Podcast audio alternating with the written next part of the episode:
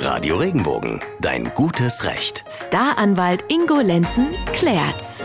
Leidiges Thema jetzt bei uns. Die Schule fällt aus. Und dann? Die Schülerinnen und Schüler freut es natürlich, wenn Unterricht ausfällt. Klare Sache. Die Eltern ärgert es einfach nur, weil die natürlich diesen Balanceakt zwischen Job und Familie stemmen müssen und es wirklich schwierig ist, von jetzt auf gleich die Kids dann irgendwie zu beaufsichtigen. Und darum geht es auch heute grob gesagt bei unserem Rechtspodcast. Jetzt bei der Frage von Jürgen aus dem Raum Karlsruhe.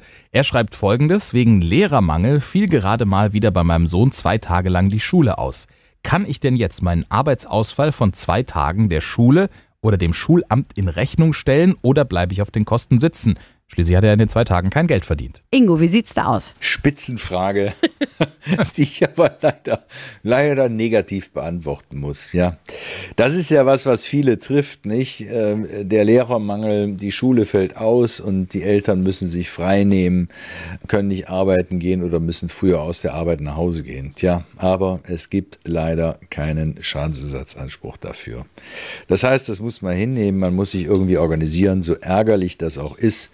Tja, und muss dann äh, die Kinder selbst unterrichten, denn offensichtlich kommt die Schule ja nicht immer diesem Auftrag nach. Mhm. Hm, ja, bisschen Galgenhumor an der Stelle sei bei allen betroffenen Eltern ruhig auch mal ein bisschen angebracht und gegönnt. Sehr emotionsgeladenes Thema. Ja, was bewegt Sie? Brauchen Sie auch einen juristischen Ratschlag? Wir können natürlich nicht den Gang zum Rechtsanwalt ersetzen und nur eine juristische Einschätzung geben, aber das ist ja oft auch schon sehr hilfreich. Wir freuen uns auf Ihre Frage über regenbogen.de. Bis zum nächsten Mal. Wiederhören immer dienstags und donnerstags im Radio und als Podcast. Bis dahin. Bleiben Sie im Recht. Wenn dir der Podcast gefallen hat, bewerte ihn bitte auf iTunes und schreib vielleicht einen Kommentar. Das hilft uns sichtbarer zu sein und den Podcast bekannter zu machen. Dankeschön.